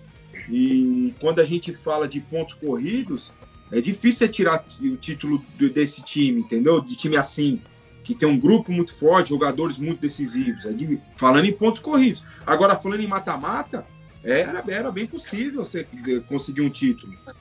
E eu, eu, esse ano, eu tava com muita esperança na Copa do Brasil, cara. Tá com muita esperança mesmo. Porque, para mim, como torcedor, a pior derrota que eu tenho como torcedor de São Paulo é a Copa do Brasil 2000. E eu, nossa, eu tava. Tava, agora já não tô mais. Tô já mais pé no chão. Não é que Dudu não vai ganhar, não tem, tem chance. Mas agora eu tô mais pé no chão. Por quê? Todos voltam do zero. O Corinthians tava fudido, meu antes da parada. O Corinthians tá fudido. Só que agora volta tudo zero. Vai ver o cara ali é, consegue em, em, em, um mês de treino ali implementar o trabalho dele e evoluir o rendimento do time. Mas naquele período o Corinthians estava fudido. O Corinthians estava assim, o São Paulo estava assim. A verdade é essa. O Santos estava meia boca, o Palmeiras estava tendo um rendimento satisfatório também. Agora o São Paulo estava numa evolução incrível. Agora, o que eu acho que o São Paulo tem que ter é a estabilidade, estabilidade para o Diniz trabalhar. A impressão que a gente tem do Diniz no São Paulo é o seguinte: se ganhar, continua, se perder, tá fora. Ninguém pode trabalhar assim. Eu não sei o que, que vocês fazem no, no, no da vida, mas, pô, ninguém consegue trabalhar com a arma na cabeça. Pô, se eu errar, se eu errar essa, essa, essa conta aqui, pô, fudeu, morri. Ninguém pode trabalhar assim. Eu acho que o São Paulo, o que está faltando para o São Paulo, e já, faz, já fazem alguns anos, é convicção de planejamento. Porque planejamento todo mundo tem. Só que no primeiro tropeço, o planejamento já vai, já vão fazer outro planejamento. Não. Nosso planejamento é esse. E faça chuva ou faça sol, nós vamos nele. Convicção de planejamento. No ano passado, se eu não me engano, no começo de 2019, o treinador era o Jardine, né? Isso efetivar o jardim. Passado dois meses, mandaram o cara embora. Mas, peraí. Precisaram de dois meses para ver que o cara. Não, cara, não é assim. Se, se resolveram fazer o planejamento do ano com ele, é com ele que nós vamos até o fim do ano, porque ele contratou os jogadores que ele acha que, que entram no, no, no sistema dele, no, no, planejamento que ele tem como, como, como trabalho tático técnico. Aí você manda embora, vem o treinador que não gosta desse cara. E aí? Aí que o clube perde dinheiro, porque tem que mandar o cara embora, porque tem que emprestar o cara e pagar salário. É nisso que os clubes se perdem. Tá me entendendo ou não? Então, o Diniz começou esse ano, não, não começou? Contratou quem tinha para contratar, que não foi muito. Mandou embora quem tinha que mandar. É o grupo do Diniz. Vamos com ele, porra. Ele conhece os jogadores. Ele conhece a característica dos jogadores. Vamos com ele até o fim, porra. Aí no fim do ano a gente vê com, com o que, que nós tivemos de resultado com esse planejamento. Pô, a gente conseguiu um título paulista e uma vaga na Libertadores. Muito bom. Segue, Diniz. Vamos fazer o planejamento 2021 agora. Quem você acha que nós temos que recolher? Pimba, manda embora. Quem você acha que nós temos que contratar? Nós temos isso de dinheiro para contratar. Ó, temos que contratar o, o Messi, Cristiano Ronaldo. Beleza, contratamos. Mais um ano para você. Porque senão, não pode ser assim. Na primeira derrota, opa, peraí, ah, não serve. Futebol não é feito assim. São raras exceções. Que foi a do Flamengo com Jesus. Sem esquecer que o Flamengo está com muito dinheiro e com. Porra, o Flamengo trouxe. Num ano, em um ano, ele tirou dois jogadores, dois jogadores de time grande da Europa. O Rafinho e o Felipe Luiz. E jogadores de, de, de defensivos, não jogadores ofensivos. Então, aí fica mais fácil discutir a, a, a, a coisa do, do longo, médio prazo e curto prazo. Certo ou não? Agora, A gente vê exemplos, o Klopp no Liverpool, falando de um outro patamar. O Klopp demorou três anos para ganhar o primeiro título pelo Liverpool. E a primeira Certo? temporada dele, o Liverpool terminou em sétimo ainda no campeonato. Imagina. E mandaram o cara embora? Não. Se acontecer isso no São Paulo, vai mandar o Diniz embora. Não só no São Paulo, qualquer clube do Brasil, os caras mandam embora. É outro, não serve. Sétimo lugar pra mim não serve. Porque no Brasil todo mundo tem que ser o primeiro, só que joga 20. Não esquecer, joga 20, joga só um. O Arsene Wenger não, no Arsenal, eu sou, eu sou adepto do Arsenal na, na- Inglaterra, eu gosto do Arsenal. Tô fãzaço Não. dele também. É um time que tá- tem muitos anos que não ganha porcaria nenhuma também. É. Ele passou seis anos sem ganhar um título. E eu, eu, eu, eu falo com propriedade porque o meu ex-empresário é um americano, o, Richard Law. Ele, eu parei de trabalhar com ele porque ele virou o CEO do Arsenal. Então eu, eu falo com propriedade porque ele me contava as histórias. O Arsenal passou seis anos sem ganhar um título. Mas em compensação, vendeu em venda de jogadores nesses seis anos foi mais de 500 milhões de libras. Numa empresa, num, num- num- num contexto, num planejamento final da empresa, isso é fantástico. Jogador que ele revelou, que o Arsene Wenger revelou e foi vendido. A Fábregas foi vendido para outros clubes.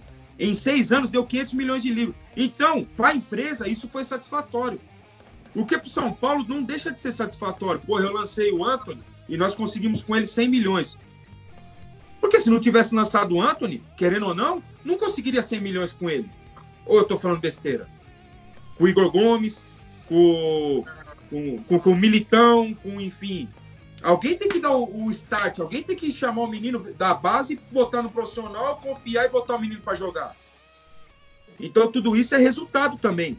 É, é claro que isso aí eu posso estar falando besteira para vocês, porque torcedor vê o resultado lá dentro do campo. Só que o começo da merda que o São Paulo tá hoje, financeiramente falando, começou quando o São Paulo ganhava tudo, na gestão Juvenal Juvencio.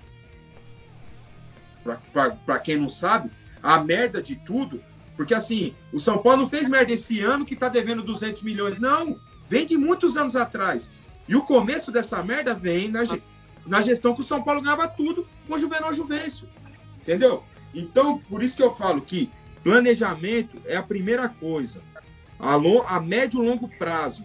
Eu, se eu fosse o presidente de São Paulo, eu chegava assim, gente, é o seguinte, chegava para torcer e falava assim, ó, gente, 20 milhões de torcedores, não sei quantos são os, os milhões de torcedores de São Paulo no Brasil. Paciência.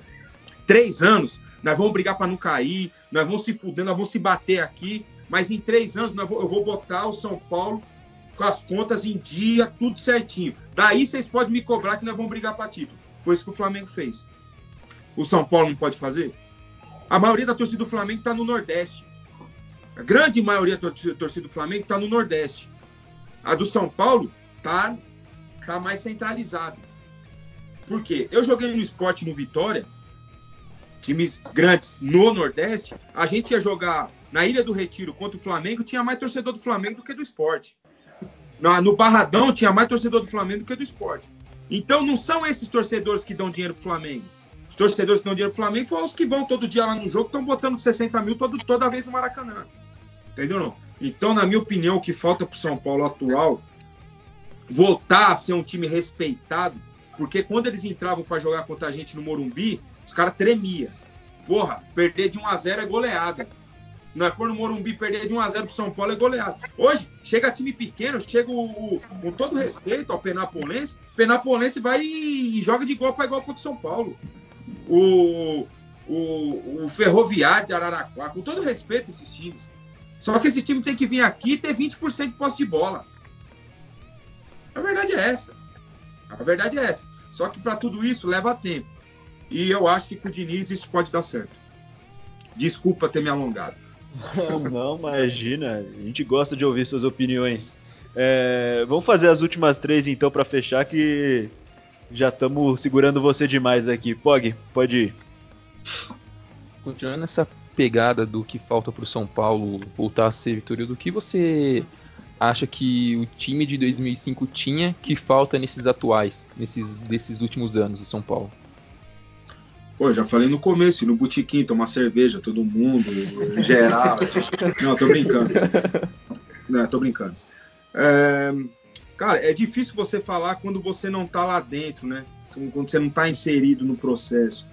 Eu, eu falei muito do que a gente vivia, do que era o nosso grupo, do que era o nosso, nosso ambiente de trabalho. O ambiente de trabalho é fundamental, certo? As entrevistas que eu vejo dos jogadores, assim, eu, me parece ser um grupo fechado, um grupo unido e que compra a briga do treinador, que compra a ideia do treinador. Eu vejo muitas entrevistas do Volpe elogiando demais o, o, o Fernando Diniz. É, já vi entrevistas do Pablo, do Pato, de vários outros jogadores. Hoje, é, sexta-feira, eu tive a oportunidade de, de lá no Morumbi encontrar o Santiago Trellis e o, o Vitor Bueno, eles estavam treinando lá é, no, no, clube, depois eu e Leandro encontramos eles. Você vê que tem, tem companheirismo entre os jogadores, de mesmo fora do ambiente de trabalho estarem juntos, as famílias se conhecem. O, o principal para começar um, ti, um time vitorioso é o ambiente de trabalho. Se você não tem um ambiente bom de trabalho, você, vocês no ambiente de trabalho de vocês, você tá cara virado com alguém, é, o rendimento não é o mesmo de todos. Você imagina num, num, clube que tem 30 homens, no qual todos acham que são craque, todos acham que tem que jogar, todos acham que tem que ser titular. 11 estão contentes pra cacete, 7 mais ou menos, e o resto tá tudo puto porque não tá indo pro jogo. E mesmo assim, todo mundo tem que correr para o mesmo lado. O treinador tem o papel de fazer todo mundo correr para o mesmo lado. Pô, isso é difícil pra caralho, mano. É muito difícil. E isso é o começo para você montar um grupo vitorioso, um time vitorioso. E aí eu não tô falando se tem craque, se tem o Daniel Alves, se tem o isso, se tem aquilo. Não. Já, a gente já viu o time ser campeão sem ter lá grandes estrelas, sem lá ter, ter grandes referências técnicas, mas de um time que estava todo mundo junto, trabalhava junto, é, sentia um sentia a dor do outro, enfim. E isso eu não posso falar do atual elenco. Eu tenho amizades lá. Por exemplo, eu, que está no São Paulo hoje, eu joguei com o Pablo, eu joguei com o Anderson Martins, eu joguei com o Reinaldo, joguei com o Hernanes, obviamente, no São Paulo. É, quem mais? Acho que eu joguei com mais alguém que está lá. Bom, enfim, eu conheço esses jogadores. Esses quatro eu conheço. Sei que são de grupo, porra, um morre pelo outro. Agora os outros eu não conheço. Eu tenho a impressão. Eu vejo no Juan Fran um profissional incrível. Agregador pra caramba é um jogador que você não pode perder. Craque, longe disso, mas é um cara que você não pode perder. Minha opinião. É um cara que pro grupo é fundamental. Vai ser titular o ano inteiro? Não vai mas quando precisar dele, ele vai corresponder, vai fazer o papelzinho dele ali, feijãozinho com arroz muito bem feitinho, muito bem obrigado. Entendeu? É, é isso que, que, que a gente imagina para um grupo vitorioso. Eu participei de grupo, grupos que nós ganhamos, participei de grupo que fomos rebaixados, e a diferença de um para um o outro é isso. É você entrar no vestiário, olhar na cara do outro, dar bom dia, apertar a mão e, e saber que você vai virar as costas e o cara não vai falar mal de você. Eu já participei de grupo na Fuma Rebaixado que um ficava falando mal do outro. Hum. Ficava falando da mulher do outro. Nós vamos ganhar que jeito? Que tinha ciúme porque o carro um cara chegou de BMW, o outro chegou de, de Golf, de Polo, de Fusca. Os caras competiam para ver quem tem o carro mais bonito. Quem tinha a roda do carro mais bonito. O treinador que achava que o jogador não podia ter o carro melhor que o dele. Vai ganhar que jeito?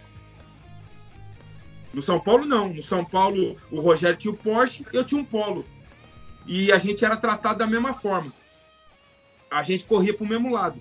Só que ele chegava antes que o carro dele era mais potente. Mas enfim. a gente a gente andava junto. A gente ia no botequim junto. Aí agora falando sério. Hoje, hoje é mais de se encontrar em casa, com as famílias, né? Naquela época não, naquela época a gente saía do treino Meio-dia, ficava até 6 horas da tarde no, no boteco tomando. Daí cada um ia para sua casa depois. Isso aí é uma parceria do caralho. Aí que você olha na cara do cara, na hora do jogo, e fala: esse eu posso contar. Não é o cara que fala assim, ó, o, o Renan, o Josué, o Lugano, o Fabão foram pro boteco. Eu não fui. Eu... Não. Ia todo mundo e todo mundo junto. Deu merda, vai dar para todo mundo. Agora, na hora de comprar a briga, nós vamos comprar todo mundo junto também. É isso. É aqui, ó. União. Se tiver união, tem chance de ser campeão. Se não, não tem zero. Zero. Não tem chance nenhuma. E isso eu não posso dizer porque eu não tô lá dentro. Se eu passar uma semana lá, eu falo pra vocês, ó. São Paulo tem chance de ser campeão. Uma semana eu preciso para conhecer um vestiário. 16 anos de vestiário. Um preciso de uma semana. Uma semana eu sento aqui no meu lugar, eu começo a observar tudo. Eu vou saber quem que é o fofoqueiro, quem que é o traíra, quem que é o leve trás. Eu já conheço tudo. Uma semana. Agora, fora isso, é difícil falar. A impressão que eu tenho é de um grupo unido e que os caras estão brigando pelo Diniz. A impressão que eu tenho. Perfeito. G, penúltima pergunta. Aproveitando esse assunto que você vinha falando da união entre o grupo, mas com o treinador também, que é o que a gente parecia não ver em 2018, né? Tinha uma união muito forte entre o grupo, todas aquelas coisas, Reinaldo, Diego Souza, Chapada do Nenê, etc. Mas com o Aguirre não tinha essa, essa liga, né? E depois ficaram toda essa história do, do corpo mole, etc. E para minha pergunta aqui é sobre treinadores. É, você chegou no São Paulo, subiu pro profissional em 2004. É, era o Cuca o treinador? O Cuca.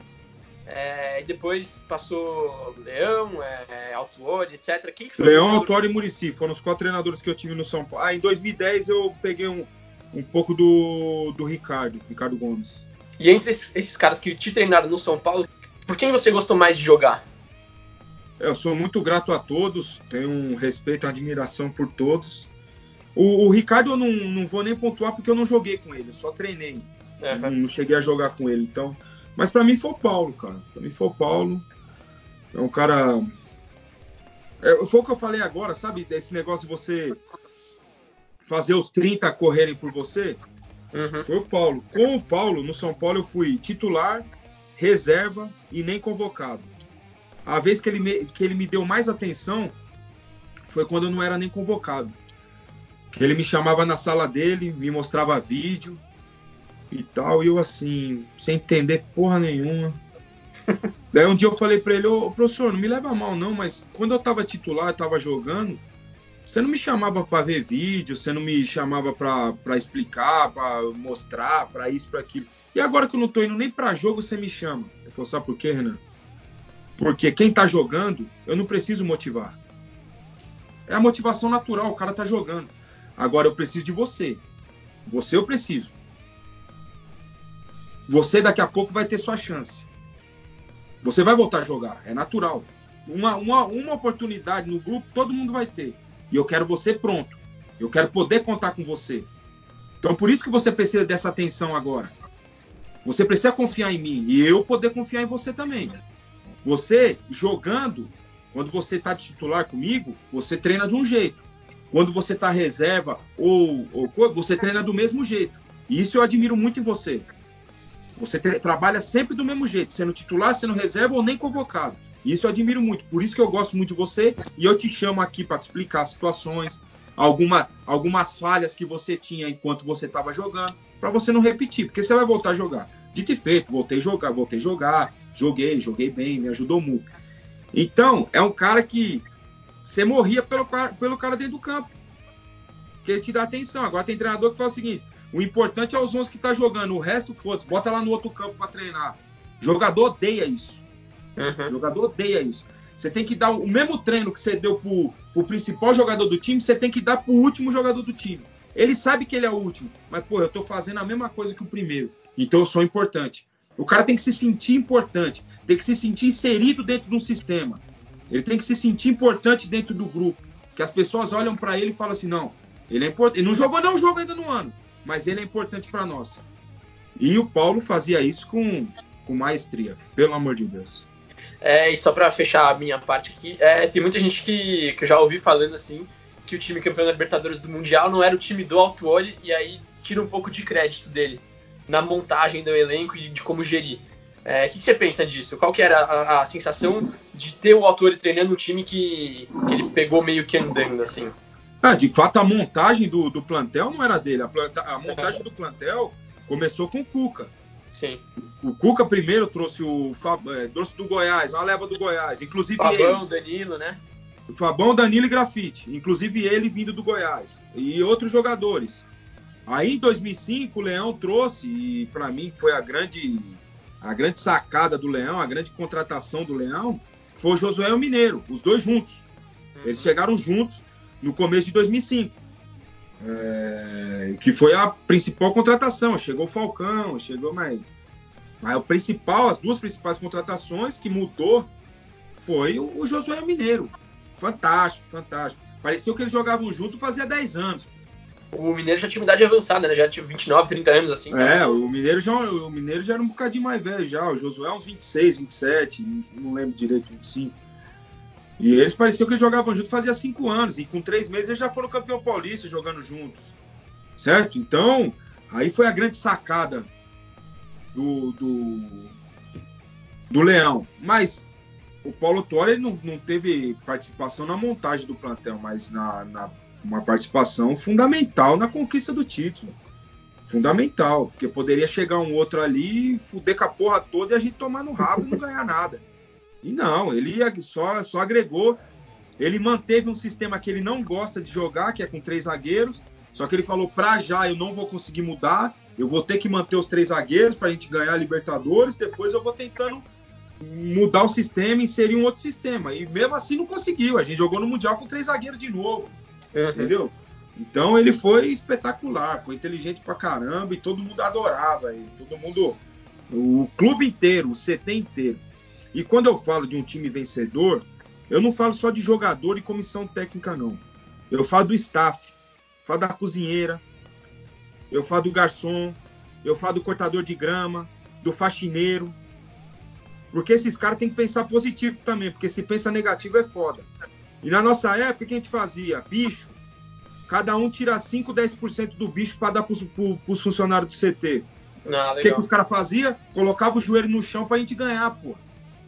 Por quê? Porque eles sabiam que ia pingar um dinheirinho para eles também. Certo ou não? Ó, tem jogador que não, não gosta, não, não, não, não gosta. O cara é esse filho da puta aí, tomar que ele machuca. É assim que acontece, a vida é assim, cara.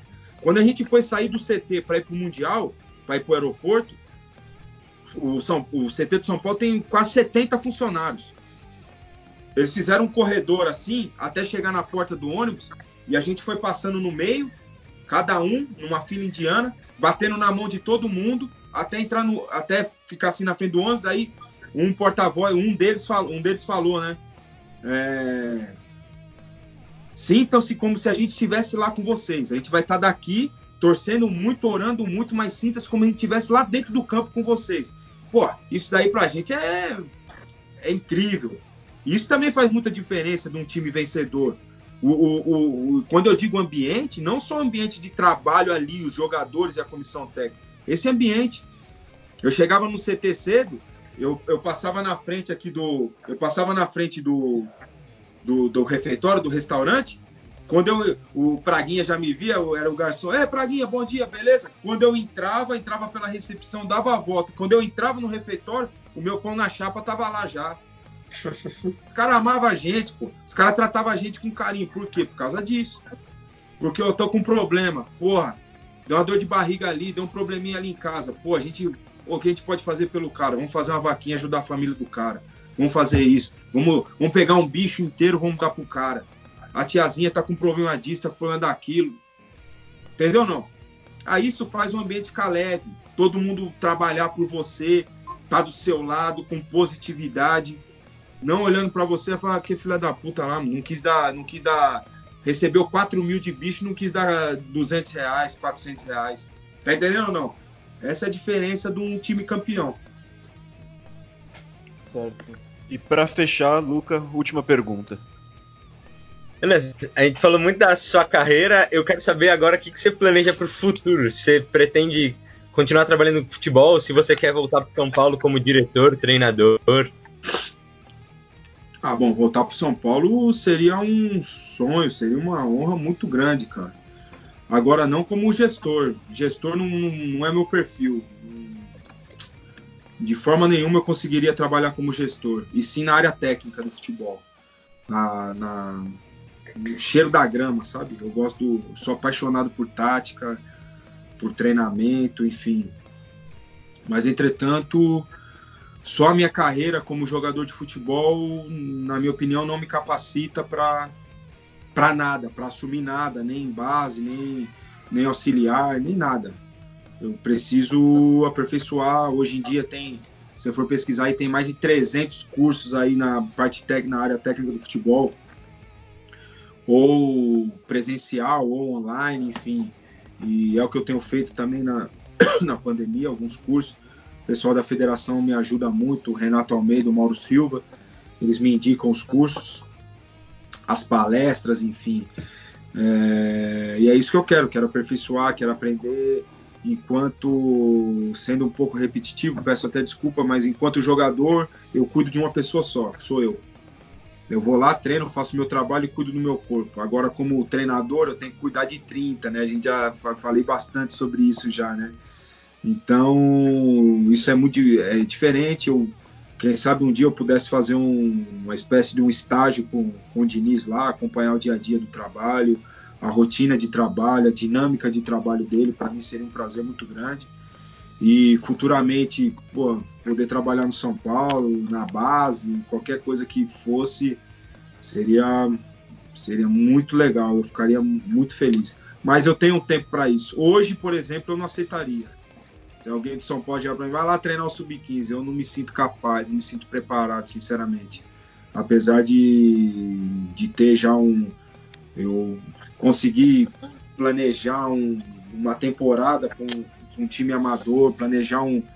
É, os trabalhos, o, o, ritmo de trabalho, a intensidade de trabalho e tal, eu conseguiria, mas hum, acho que não é o momento. Preciso de mais, preciso de mais conhecimento, aliar tudo aquilo que eu vivi dentro de vestiário como atleta, aliar com conhecimento teórico, que também é muito importante. Eu não sou daqueles que ah, não tem que estudar, eu sou jogador, eu fui jogador, eu, sou, eu sei tudo e o resto é errado. Não, eu, eu sou da opinião que é importante tudo aquilo que eu vivi dentro do campo, é, experiência de vestiário, mas tem outras coisas muito importantes que eu preciso aprender, que eu preciso é, ter essa teoria dentro da minha mente para trabalhar melhor. Perfeito. Renan, te agradecemos muito. É, sua presença foi espetacular aqui, uma resenha incrível.